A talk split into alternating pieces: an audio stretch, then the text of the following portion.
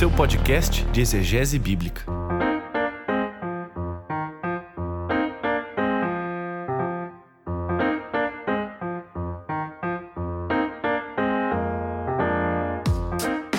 Olá, olá pessoal, aqui é o Paulo Oni, bem-vindos a mais um episódio de Contexto, o seu podcast de exegese bíblica, episódio de número 21.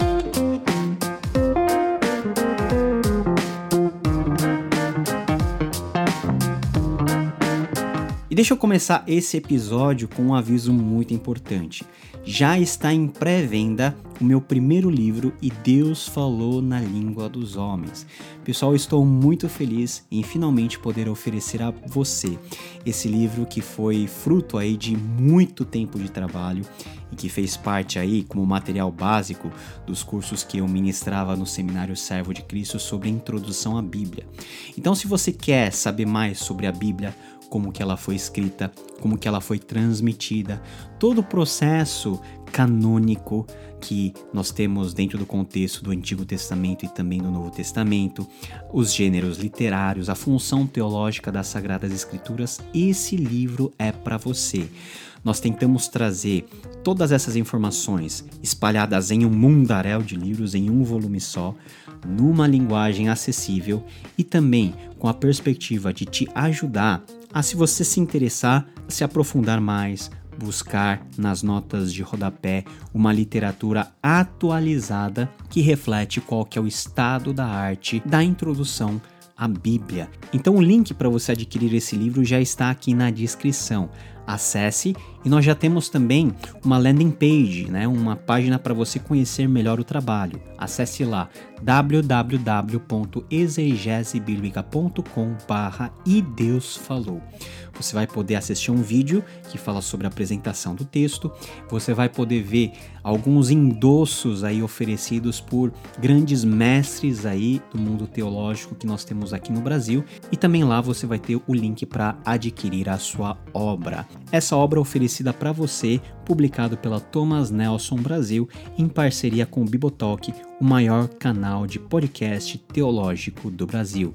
Então não fique de fora, participe dessa pré-venda e adquira o livro E Deus Falou na Língua dos Homens. E afinal, a propósito, esse episódio é baseado em um dos capítulos desse livro. Então pegue um café, sente-se confortavelmente e escute esse podcast, que depois de muito tempo é um podcast que eu apresento de maneira solo. Nós vamos falar um pouquinho sobre o Novo Testamento dentro de seu contexto, ou seja, o Novo Testamento e o mundo greco-romano. Vamos lá?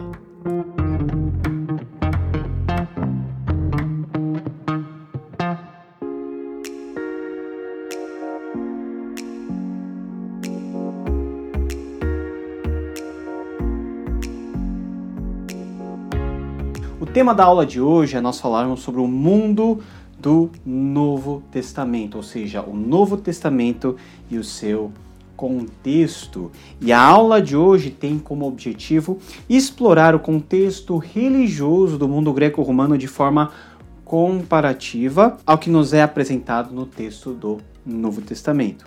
É o que eu chamo de macrocosmovisão grega ou seja, a cosmovisão religiosa dominante, em relação à microcosmovisão cristã, a saber, a forma distinta de os cristãos e judeus entenderem a sua realidade à luz da revelação divina e da sua aliança com Deus. E para isso, nós vamos prestar um pouquinho de atenção ao estudo do contexto religioso helênico e, consequentemente, o contexto romano abordaremos as principais características da religião, se é que podemos usar essa palavra no singular, porque afinal o contexto religioso dos povos da antiguidade, a incluir o próprio contexto do Novo Testamento, eram diversos, eram plurais.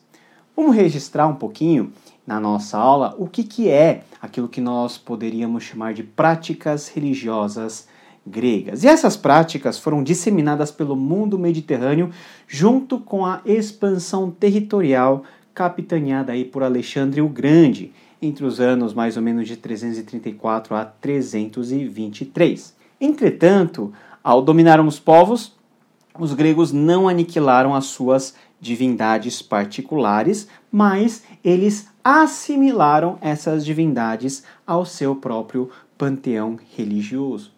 E dentro das características principais daquilo que nós poderíamos chamar de religião grega, podemos elencar alguns pontos importantes.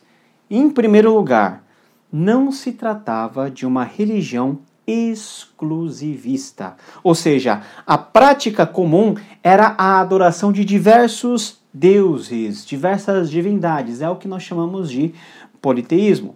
Decorrente do primeiro ponto, a religião grega não exigia de seus adeptos aquilo que, dentro da concepção judaico-cristã, nós chamaríamos de conversão. Assim, as práticas ligadas ao proselitismo e à evangelização eram estranhas aos gregos. Também não havia ênfase na moral, na ética associada à própria prática religiosa. A religião grega era entendida como relacionamento entre deuses e seres humanos com base em barganhas, favores, meios de aplacar a ira das divindades e a própria necessidade humana aí ah, vivenciada na experiência cotidiana. Há um intenso debate dentro de, dos círculos acadêmicos quanto à origem daquilo que genericamente poderíamos classificar como a religião grega. Baseado até em evidências encontradas nos épicos, como os épicos escritos por Homero, que são a Ilíada e a Odisseia, escritos mais ou menos no século VIII a.C., a gente tem indicação de que a mitologia grega das eras posteriores já era aceita como parte do mundo religioso dos séculos antes da própria era clássica. Vários tipos também de evidências arqueológicas também apontam para a existência de deuses que, ao contrário do conceito judaico-cristão de divindade, eram seres que tinham características muito próximas aos dos seres humanos. Então, como que era de fato o mundo dos deuses gregos? Os gregos não eram diferentes dos povos do antigo Oriente Próximo, que tinham um relacionamento intenso com essas tais divindades. Para os gregos, os deuses já faziam parte dos aspectos elementares da vida. Aliás, o mundo era cheio dos deuses. E não havia um lugar no cosmos dentro do qual não houvesse a atuação de uma determinada divindade. Isso pressupõe que os gregos tinham à sua disposição uma quantidade imensa de deuses, a começar por aqueles que são hoje mais famosos e poderosos, até chegar aos deuses mais a nível familiar de devoção quase que particular, como por exemplo o culto aos ancestrais.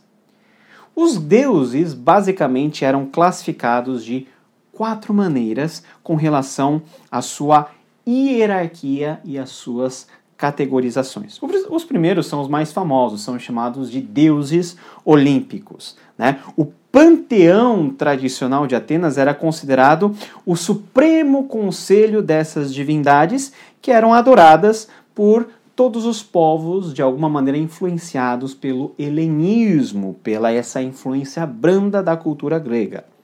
E de acordo com a literatura clássica, esses deuses residiam no que nós chamamos do Monte Olimpo. Entretanto, em outras evidências epigráficas e também arqueológicas, eles são retratados também como habitando em templos que são construídos em sua honra. E os principais deuses desse Olimpo eram Zeus e Hera, a partir dos quais nascem os demais: Atena, Apolo, Ártemis, Poseidon, Afrodite, Hermes, Ares, Deméter, Dionísio e Hefesto. Outro lado importante é que os deuses gregos são eternos, mas eles não são autoexistentes. Eles vieram a existir em um ponto dado da história e a partir de então eles vivem eternamente. É um conceito muito diferente, por exemplo, da eternidade divina dentro da teologia cristã e judaica. Deus ele é autoexistente, é uma eternidade plena, eternidade no passado, ou seja, Deus não tem origem, é o presente e também a eternidade futura. A próxima categoria dos deuses aí gregos é, são chamados deuses regionais. Embora não tenham a mesma representatividade dos deuses do Olimpo, eles são associados a cidades e regiões em que eles exercem certo tipo de domínio e zelam pelo cuidado de seus adoradores. Um exemplo muito claro disso daqui é o que nós temos lá em Atos 16, 16 a 19. Ao chegar à cidade de Filipos, o apóstolo Paulo é incomodado por uma garota, por uma mulher possessa de um espírito de adivinhação. Então, lá o texto do capítulo 16, versículos 17 e 18 diz o seguinte: Essa moça seguia a Paulo e a nós, gritando: Estes homens são servos do Deus Altíssimo e lhes anunciam o caminho da salvação. Ela continuou fazendo isso por muitos dias e finalmente Paulo ficou indignado. Voltou-se e disse ao espírito: Em nome de Jesus Cristo eu lhe ordeno que saia dela. No mesmo instante, o espírito a deixou. Embora à primeira vista pareça que a garota estivesse se referindo ao Deus Altíssimo, ou seja, ao Deus dos judeus, a garota endemoniada, na verdade, estava se referindo a uma divindade local chamada Theos Hipistus, ou seja, Deus Altíssimo. Ou seja, aquela garota estava associando Paulo e os seus companheiros com uma divindade local. Os heróis compõem a terceira categoria dessas divindades. Eles são uma espécie de semideuses que eram tidos praticamente como deuses no período helenístico. Na Grécia Antiga, os heróis eram seres mortais dotados de habilidades e poderes extraordinários.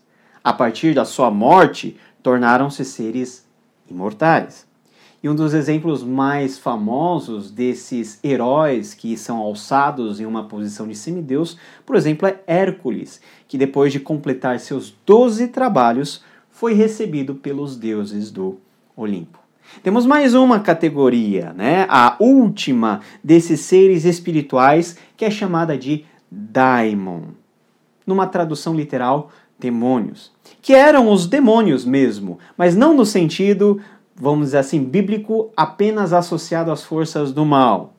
Diferente da ideia neotestamentária de entes espirituais malignos associados a Satanás, os demônios gregos eram espíritos também em latim chamados de genius, relacionados a vários tipos de pessoas, deuses ou circunstâncias. Existiam os demônios bons, os chamados eudaimon, e também os demônios maus ou da maldade, chamados de kakodaimon. A lista dos demônios, no contexto grego, é muito mais extensa do que a lista dos próprios deuses, semideuses ou de heróis.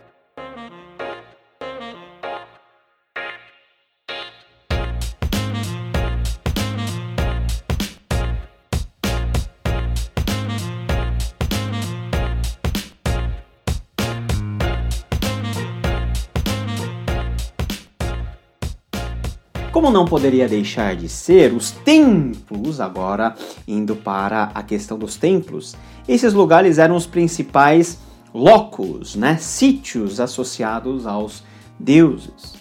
De forma análoga à cosmovisão do Antigo Oriente Próximo, os templos eram tidos como locais de habitação dos deuses e o sítio para o recebimento dos oráculos e a performance de rituais em honra a esses seres.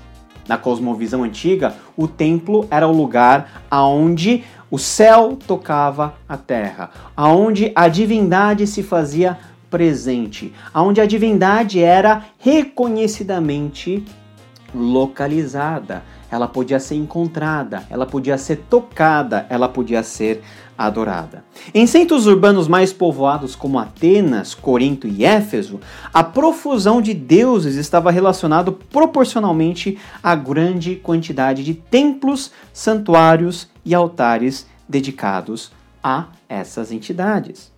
Os sacrifícios performados dentro dos templos, de acordo com os estudiosos, tinham quatro funções básicas. Primeiramente, honrar os deuses, especialmente durante as festas que homenageavam eles durante o ano. Também agradecer aos deuses por algum tipo de bênção material. Ou aplacar a lira dos deuses e agradar-lhes com a finalidade de receber algum benefício material em troca. E por fim, pedir algum tipo de de favor. Então você veja que o relacionamento que as pessoas tinham com os deuses desse contexto grego é muito diferente dos relacionamentos que os cristãos mantinham com Deus ou com Jesus Cristo, muito mais baseado em seus próprios interesses, nas coisas materiais e no estilo de relacionamento que não é um estilo de relacionamento pessoal, mas de troca de favor, troca de presentes, troca de interesses. Paralelamente aos ritos de sacrifício, os gregos realizavam também votos solenes aos deuses em seus templos. Os votos eram muitas vezes mais baratos do que você fazer um sacrifício animal, que era a prática comum aí da religião grega. Diversas coisas poderiam ser oferecidas como voto, inclusive para aqueles que desejavam alguma cura física partes do corpo afetadas, entalhadas em madeira ou em outro tipo de material eram entregues às divindades. Esse fenômeno ainda é muito visível em contextos, por exemplo, aqui no nosso Brasil, no interior do país, onde isso acontece dentro do contexto do catolicismo romano.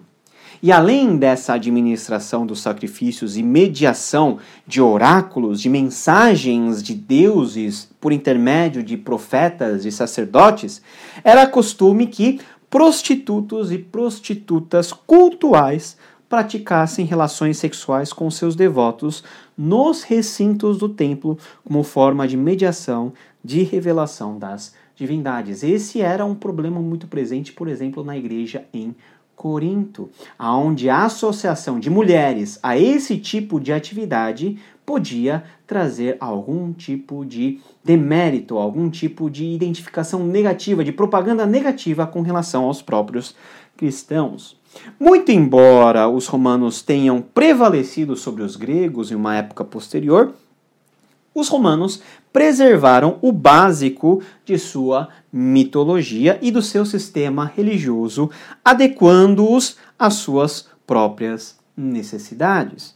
De acordo com ah, os estudiosos, as divindades romanas vieram a ser identificadas ou renomeadas para as divindades romanas. Por exemplo, Júpiter foi o nome adotado à divindade Zeus no contexto grego. Afrodite veio a se chamar de Vênus e assim por diante.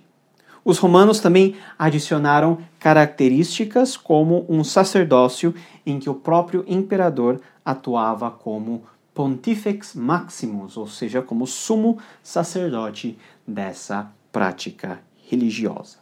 A semelhança da concepção religiosa dos gregos, os romanos também incluíam seu relacionamento com os deuses em todos os aspectos de sua vida cotidiana. Em todo lugar, em toda situação, em para cada evento da vida, os deuses estavam muito presentes. E tudo dependia da força dessas divindades. E é essa causa para que a ideia de uma exclusividade divina, ou seja, uma ideia relacionada ao monoteísmo, fosse rechaçada pelos romanos. Você naturalmente poderia recorrer a vários deuses apropriados para cada ocasião, pois todos os deuses estavam relacionados com as mais diversas atividades da existência, não somente humana, mas também de todo o universo. A respeito de uma adequação da religião grega dentro do mundo romano, estes foram responsáveis por uma inovação estranha no mundo grego, ou seja, a divinização de pessoas vivas, mais especificamente o imperador. Essa é uma inovação que vai trazer muito problema, por exemplo, para os cristãos e para os primeiros séculos da história da igreja, onde o império exigia a adoração à figura de César, ao imperador, e os cristãos não poderiam adorar a César, porque os cristãos consideravam como Senhor e Rei de todas as coisas não César, mas Jesus Cristo as grandes conquistas militares e a dimensão global do poder dos governantes romanos foram canalizados religiosamente na sua divinização, na divinização dos seus próprios imperadores. Por exemplo, Júlio César foi deificado depois da sua morte em 27 a.C. e aclamado como Deus por César Augusto. Esse mesmo César Augusto, cujo nome principal é Otávio, que era sobrinho de Júlio César, por sua vez foi divinizado após a morte por Tibério César. E o primeiro imperador que atribuiu a si mesmo o posto divino, ainda em vida, foi Caio César, também chamado de Calígula. Tal ato foi anulado pelo Senado romano após a sua morte, e imperadores posteriores como Nero, como Domiciano, aos judeus não era imposta a obrigação de adorar os imperadores, uma vez que o judaísmo gozava de uma de um status diferenciado e era considerado como uma religião tolerada, uma religio licita. Porque os romanos sabiam que o âmago do judaísmo era o monoteísmo e que comprar essa briga com os judeus talvez não valia a pena. Então, os romanos fizeram essa concessão Ok, vocês não precisam adorar o imperador contanto que vocês paguem todos os impostos e se submeta ao nosso domínio. Foi o grande erro, por exemplo, no caso do domínio que os Seleucidas, séculos atrás, fizeram em relação aos próprios judeus. Antíoco Epifânio, por exemplo, queria exterminar os judeus e, para isso, ele profanou o templo, construindo sobre o seu altar a estátua de Zeus e sacrificando uma porca. Nesse sentido, os romanos foram muito mais flexíveis, embora dominadores ferrenhos, da, uh, exercendo o seu domínio e tentando abarcar o judaísmo para o seu próprio favor. Os aspectos religiosos abordados até agora têm relação com um ou mais tipos de religião de caráter institucionalizado e de maior espectro na sociedade romana. Entretanto, de maneira paralela ao culto do panteão oficial, os gregos também e os romanos tinham uma atividade religiosa no âmbito particular, familiar e também restrita. Essas práticas estavam intrinsecamente relacionadas com o dia a dia das pessoas, ou seja, questões ligadas ao que eles deveriam fazer, as decisões que eles deveriam tomar e etc. As formas mais usuais para tais práticas individuais eram os oráculos e a adivinhação, a astrologia e a magia. Se a gente for começar explicando pela adivinhação, os gregos se interessavam nos eventos futuros, à semelhança de todos os povos aí do Antigo Oriente Próximo. Por exemplo, a interpretação dos sonhos era algo comum, uma vez que estes sonhos eram considerados como os meios mais comuns de comunicação da vontade divina em relação ao futuro. E essa prática de você interpretar os sonhos está efusivamente é, atestada em toda a literatura grega. O conhecimento desse futuro é essencial para que as pessoas pudessem se preparar e estabelecer planos em sua vida.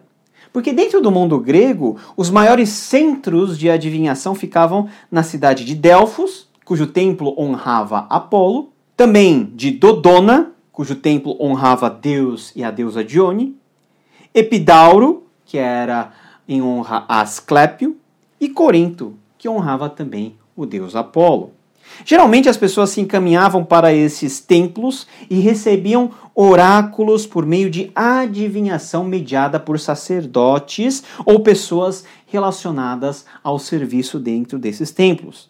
Tais agentes oraculares transmitiam as diretrizes divinas por meio do pagamento de uma propina, de uma taxa, de um sacrifício. E as questões básicas da vida estavam sempre relacionadas com o cotidiano da pessoa. Então, esse cotidiano fazia parte de todo o ritual religioso que era construído por meio da adivinhação.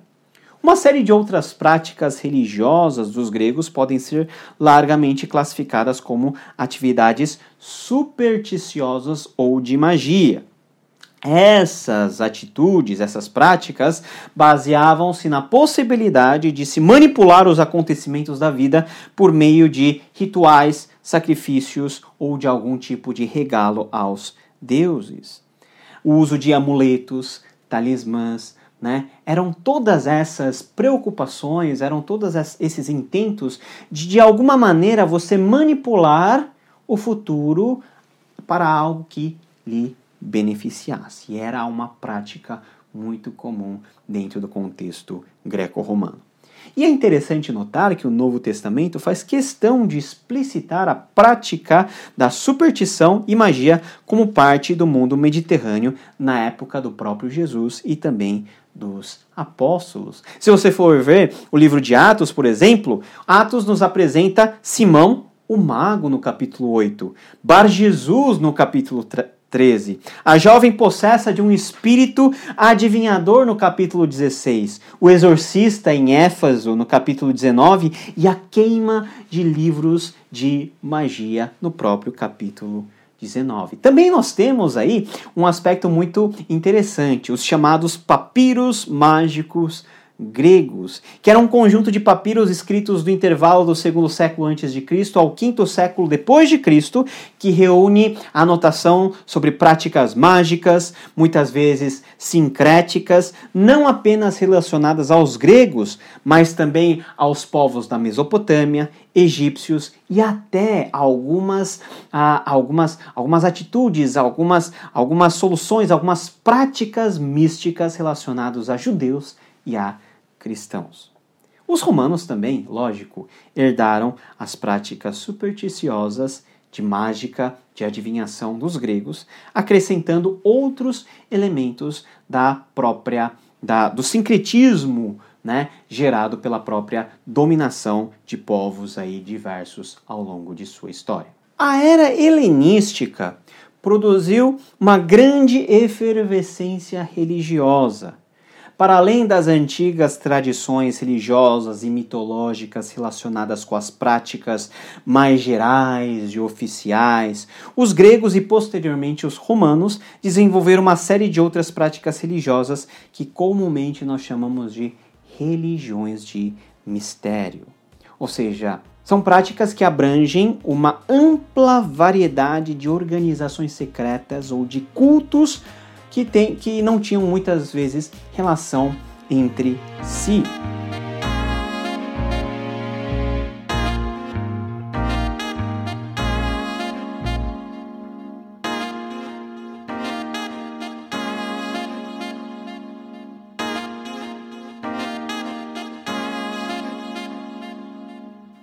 Ainda sobre as características dessas religiões de mistério, nós podemos dizer que esses cultos místicos prometiam purificação, imortalidade e muitas vezes giravam em torno de mitos sobre uma deusa cujo amante ou filho fora arrebatado dela, geralmente por meio da morte, para depois ser restaurado. Olha só que interessante, tem algumas interconexões com aquilo que nós temos no próprio relato do Novo Testamento. E esses mistérios, essas religiões de mistério, também envolviam ritos secretos de iniciação e outras cerimônias como purificações cerimoniais, aspersão de sangue, refeições sacramentais, intoxicação, frenesi emocional e uma impressionante pompa por meio dos quais os devotos entrariam em uma união mística com os deuses um importante movimento religioso secreto que aflorou dentro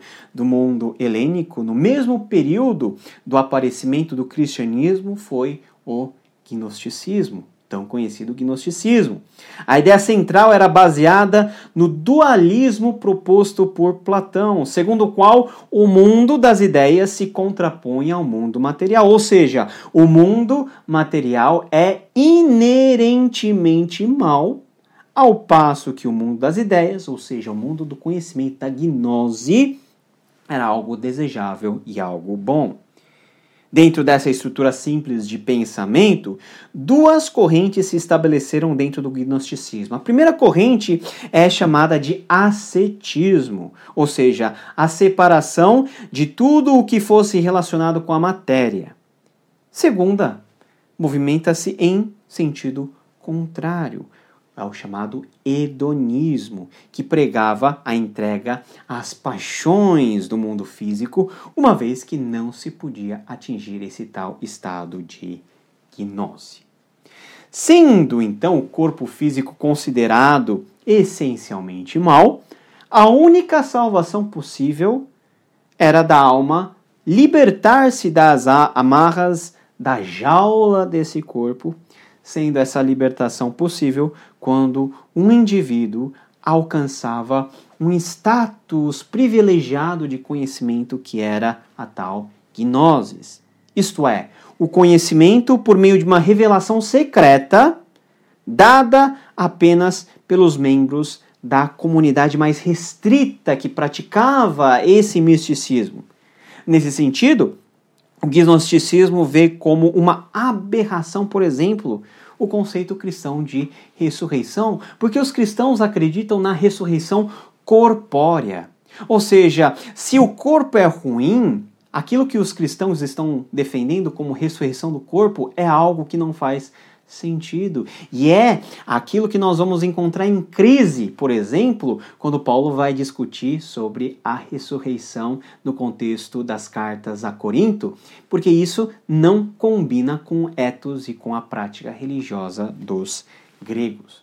Até meados do século XX, as principais ideias do gnosticismo nos foram transmitidas de maneira indireta e secundária, principalmente pelos grandes apologistas e pensadores dos primeiros séculos da era cristã. Entretanto, a descoberta de um grupo de documentos no Egito veio a configurar os testemunhos antigos a respeito do caráter e das características desse movimento. Por exemplo, os documentos chamados de Nag Hammadi, né, que são vários tipos de livros compostos uh, de documentos gnósticos, muitos deles apreciados até por comunidades cristãs. Né? Nós estamos falando um período do segundo, terceiro, quarto, quinto século, e essa onda de misticismo eventualmente foi o grande originador, por exemplo, de evangelhos apócrifos, como o Evangelho de Tomé, o Evangelho de Judas, que quando você vai ler, você vai sentir essa teologia, essa ideologia, né? esse, esse conhecimento, essa, esse gnosticismo, é, até nas próprias narrativas, nas conversas que Jesus teve, por exemplo, com Judas, com Tomé. Então é um fenômeno muito interessante. Pela leitura desses evangelhos apócrifos, você consegue identificar mais ou menos quando foi escrito por causa dessa, dessa manifestação gnóstica já no final do primeiro século, mas mais intensamente a partir da virada do segundo e do terceiro século depois de Cristo. Até agora nós discutimos quais eram as características da religião grega, não é verdade? Mas a pergunta que você pode fazer é o seguinte: ok, o que, que o cristianismo tem de diferente dessa religião grega? Por exemplo, naquilo que nós estamos lidando aqui relacionado ao politeísmo. Qualquer pretensão à exclusividade de um Deus em detrimento do outro era tido como um ato bizarro no mundo clássico. Era justamente essa pretensão que o judaísmo e posteriormente o cristianismo demonstravam em relação à cosmovisão religiosa greco-romana. A questão da distinção do politeísmo greco-romano em relação ao monoteísmo judaico-cristão não era apenas em relação à quantidade de deuses, A diferença daquilo que nós, de maneira anacrônica, podemos chamar de cosmovisão entre essas duas esferas está relacionada também ao tipo de relacionamento que as pessoas mantinham com as divindades, no caso grego, romano, ou com a divindade, no caso judaico-cristão. E todas as áreas da vida estavam intrinsecamente relacionadas a esses deuses. Com relação aos ídolos, diante dessa prática normal de veneração dos romanos em relação aos seus deuses, os cristãos tinham diferentes atitudes. Eles eram expressamente ensinados a evitar todos os tipos de reuniões religiosas pagãs. Os cristãos, semelhante aos judeus, recusavam-se terminantemente a prestar qualquer tipo de reverência aos ídolos. E não podemos nos esquecer que os romanos eram idólatras, como os demais povos do mundo mediterrâneo. No aspecto privado, os romanos tinham os deuses dos seus ancestrais, que eram tidos como os mais próximos e os auxiliadores de tudo que estava relacionado com a vida familiar. Para além dessa recusa, estava implícita a ideia de que os ídolos eram divindades falsas em relação ao Deus de Israel e em relação também ao seu ungido, o Cristo. Uma vez mais, a iconoclastia aliada à rejeição da prática gerou um grande sentimento de repulsa dos romanos para com os cristãos. E essa atitude dos cristãos está muito bem relatada no primeiro documento paulino neotestamentário, escrito aproximadamente na década de 50, que é a primeira aos Tessalonicenses, no seu capítulo 1, versículo 9 e 10, que diz: Porque eles mesmos anunciam de nós qual a entrada que tivemos entre vós, e como vos convertestes dos ídolos a Deus, para servirdes ao Deus vivo e verdadeiro e esperardes dos céus a seu Filho, a quem ele ressuscitou dentre os mortos, a saber, Jesus, que nos livra da ira vindoura. Então, além da recusa de adorar os ídolos, os cristãos também se apartaram de tudo o que se relacionava com a celebração das divindades pagãs, como questões relacionadas à, à própria dieta ou o trato pessoal entre esses os devotos, entre as pessoas que tinham essa prática idólatra como fundamento de suas vidas. Esse fato está também bem atestado, por exemplo, no extenso ensino sobre a questão dos alimentos oferecidos aos ídolos, lá em 1 Coríntios, no capítulo 8 a 10. Qual que era o ethos, então, dos romanos em relação aos cristãos? Aos olhos dos romanos, já era algo extremamente estranho ter que aceitar as práticas relacionadas ao ethos judaico, como a sua insistência no monoteísmo e as práticas decorrentes dessa crença. Mas com o surgimento e o crescimento do movimento cristão, parece que a autossegregação atingiu níveis insuportáveis por parte da sociedade romana, pois além de os cristãos apartarem-se de todos os costumes religiosos ancestrais, eles, os cristãos, se diziam detentores de um outro ethos, cujo elemento visível era a igreja e subservientes a um outro rei, a um outro senhor, que seria superior até ao próprio imperador, o César, ou seja, Jesus de Nazaré. Em termos práticos, a decisão dos cristãos pela autossegregação foi considerado um ato hostil em relação à sociedade romana e um ato subversivo que tinha como objetivo, de acordo com os romanos, virar de pernas para o ar a ordem social e política até então estabelecida. Considerando ainda os judeus, as suas práticas eram consideradas também estranhas, mas eram de alguma maneira toleradas, dado a própria tolerância que os romanos tinham em relação aos judeus e às suas práticas religiosas. Afinal, pensariam os romanos, os judeus vivem assim porque eles são judeus.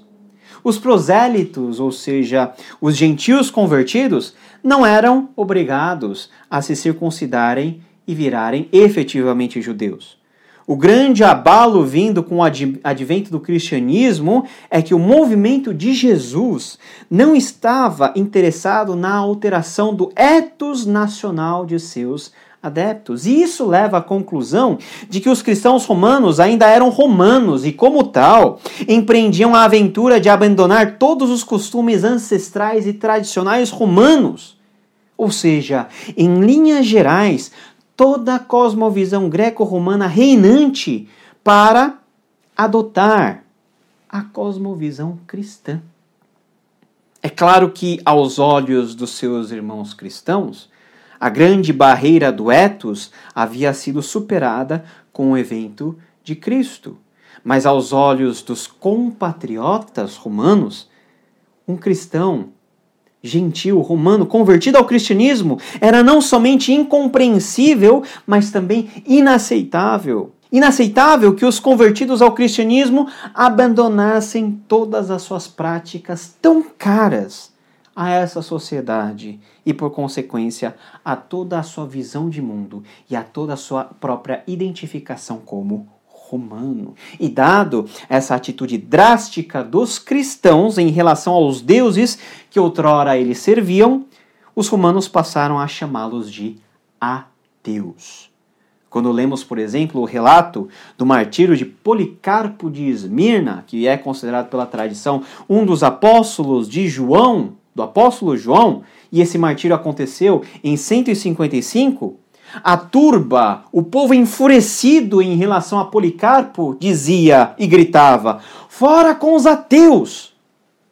O ateísmo, na cosmovisão romana, não era a negação da existência de Deus ou dos deuses, conforme nós definimos hoje em dia. Pelo contrário, o ateísmo significava uma atitude seriamente irreverente contra os deuses. E quem é o Deus dos cristãos? A distinção entre essa microcosmovisão cristã e a macrocosmovisão romana não se restringe apenas às diferenças nas práticas religiosas. Os romanos eram relativamente tolerantes em relação às demais tradições religiosas que não eram rigorosamente greco-romanas.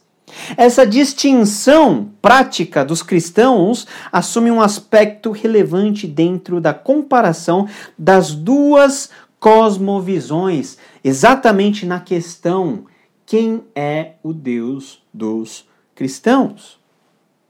A ausência de imagens dentro do judaísmo e também dentro do cristianismo aponta diretamente para a ideia de que o Deus dessas duas tradições é um ser transcendente. Paulo define a transcendência divina dessa maneira lá em 1 Timóteo 6, 15 e 16, a qual, no tempo próprio, manifestará o bem-aventurado e único soberano, Rei dos reis e Senhor dos senhores, aquele que possui ele só a imortalidade e habita em luz inacessível, a quem nenhum dos homens tem visto nem pode ver, ao qual seja honra e poder sempre eterno. Amém. Entretanto, a tradição clássica greco-romana admite a existência de um ser transcendente, a grande distinção cristã em relação à cosmovisão greco-romana, no que tange a essa transcendência, é a possibilidade de o ser humano ter um contato direto com essa divindade. Esse contato direto é algo impensável dentro da tradição filosófica e religiosa grega. O conhecimento desse ser transcendente é sempre mediado por exemplo, pelos filósofos, nunca algo direto. Então, você pode perceber que quando os cristãos disseram aos gentios que eles podiam orar diretamente a Deus, ter comunhão com Cristo por meio da Eucaristia e crer no retorno físico de Jesus, isso para os greco-romanos soava algo totalmente doido. Outra ideia inovadora é a que esse ser transcendente tinha criado todo o universo de uma forma perfeita e perfeitamente adequada à sua perfeita vontade. Deus, diferente de todos os outros deuses que nascem de um caos cósmico ou nascem de próprios elementos presentes na natureza, esse Deus dos cristãos criou todas as coisas e ordenou todas as coisas de forma perfeita. Sendo assim, o ser transcendente cristão tem um plano redentivo para a situação caótica do mundo e particularmente direcionado à humanidade. E essa ideia se contrapõe diretamente à cosmovisão greco-romana, na qual não havia nenhum sentido de pecado, não havia nenhum senso de algo errado, tudo estava do jeito que estava e deveria ser aceitado como tal. Não havia necessidade de salvação, sequer havia esse conceito dentro da prática religiosa grega. E quanto à pessoa de Jesus Cristo?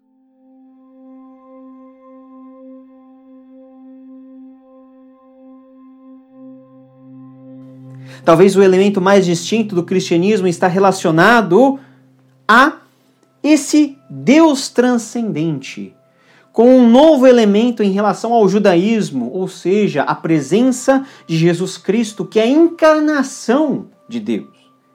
Em 1 aos Coríntios 8, 5 e 6, o apóstolo Paulo escreve: Pois, mesmo que haja os chamados deuses, quer no céu, quer na terra, como de fato há muitos deuses e muitos senhores, para nós, porém, há um único Deus, o Pai de quem vêm todas as coisas e para quem vivemos, e um só Senhor Jesus Cristo, por meio de quem vieram todas as coisas e por meio de quem vivemos. A macrocosmovisão greco-romana é diretamente confrontada com esse versículo de Paulo. Traduzindo o texto de forma simples, Paulo diz aos seus leitores que, ainda que os gentios digam que exista uma miríade de deuses, para nós cristãos existe apenas um Deus e um só Senhor, Jesus Cristo.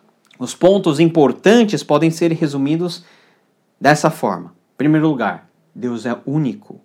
Há um único Deus, o Pai, de quem vêm todas as coisas e para quem vivemos é o, é o paralelo ao Shema Israel. Shema Israel Adonai Eloheinu Adonai Echad. Ouve, a Israel, o nosso Deus, ele é um. É a oração que todo judeu faz, escrito lá em Deuteronômio 6, versículo 4 a 9. Em segundo lugar, há um só Senhor, que não é César, mas sim Jesus Cristo, o verdadeiro Senhor, o verdadeiro Kyrios. E em terceiro, o poder do Senhor César, versus o poder do Senhor Jesus, que é muito mais poderoso do que César, infinitamente superior em poder, por meio de quem vieram todas as coisas e por meio de quem vivemos. Se Cristo é o Senhor, Ele é o Rei. Sobre que tipo de reino?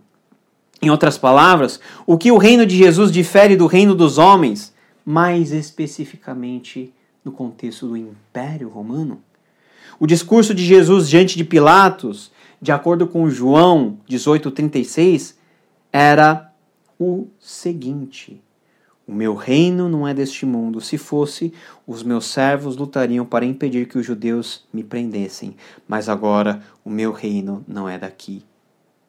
Jesus apresenta a defesa do seu reino de forma a suplantar todo e qualquer conceito de poder existente no mundo. Não podemos esquecer de que a Pax Romana era uma condição de domínio sustentada pela força por meio do poderio militar. Jesus então se coloca contra uma dimensão de poder que não é deste mundo. O propósito do reino de Deus não é substituir o reino humano, no caso o Império Romano, mas sim é subjugá-lo.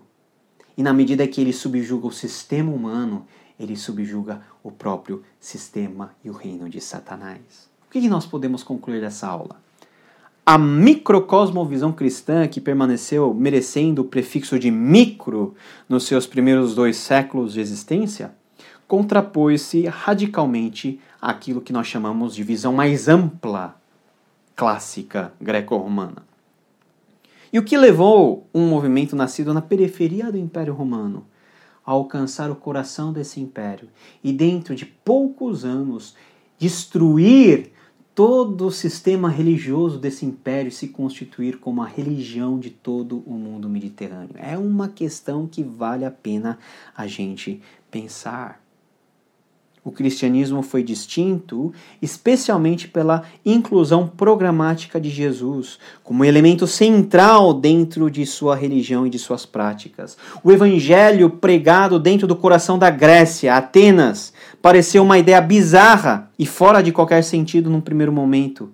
O discurso de Paulo em Atenas, gerador de uma imensa discussão entre estoicos e epicureus, produziu comentários hostis e debochados. Lá em Atos 17 e 18, o pessoal pergunta: o que está tentando dizer esse tagarela? Mas nós vemos que justamente pela distintividade dessa religião, do cristianismo, do evangelho, cujo epicentro é Cristo e cujo sistema é totalmente diferente do sistema reinante no mundo, esse reino que vem inundar e invadir o mundo não pela força da Pax Romana, mas pelo poder do Espírito. Esse Deus que se faz presente na vida de seus do seu povo de forma pessoal. O Novo Testamento apresenta a mensagem de Cristo e dos apóstolos como algo completamente diferente em relação ao mundo religioso dos gregos. Da mesma forma que a religião dos hebreus se colocava em contraposição a toda forma de pensar e viver do Antigo Oriente Próximo, essa é escritura dos cristãos, o Novo Testamento, herda essa peculiaridade e a aplica para o seu contexto e transforma o seu mundo.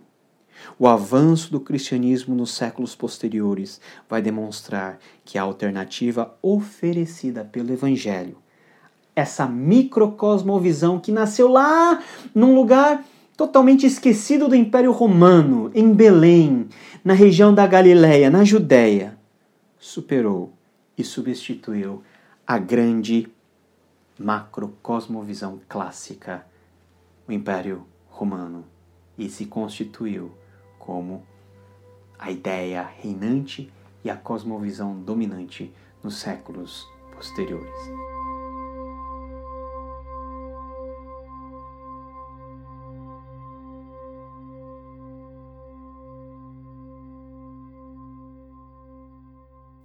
Εν αρχή είναι ο Λόγος και ο Λόγος είναι προς τον Θεόν.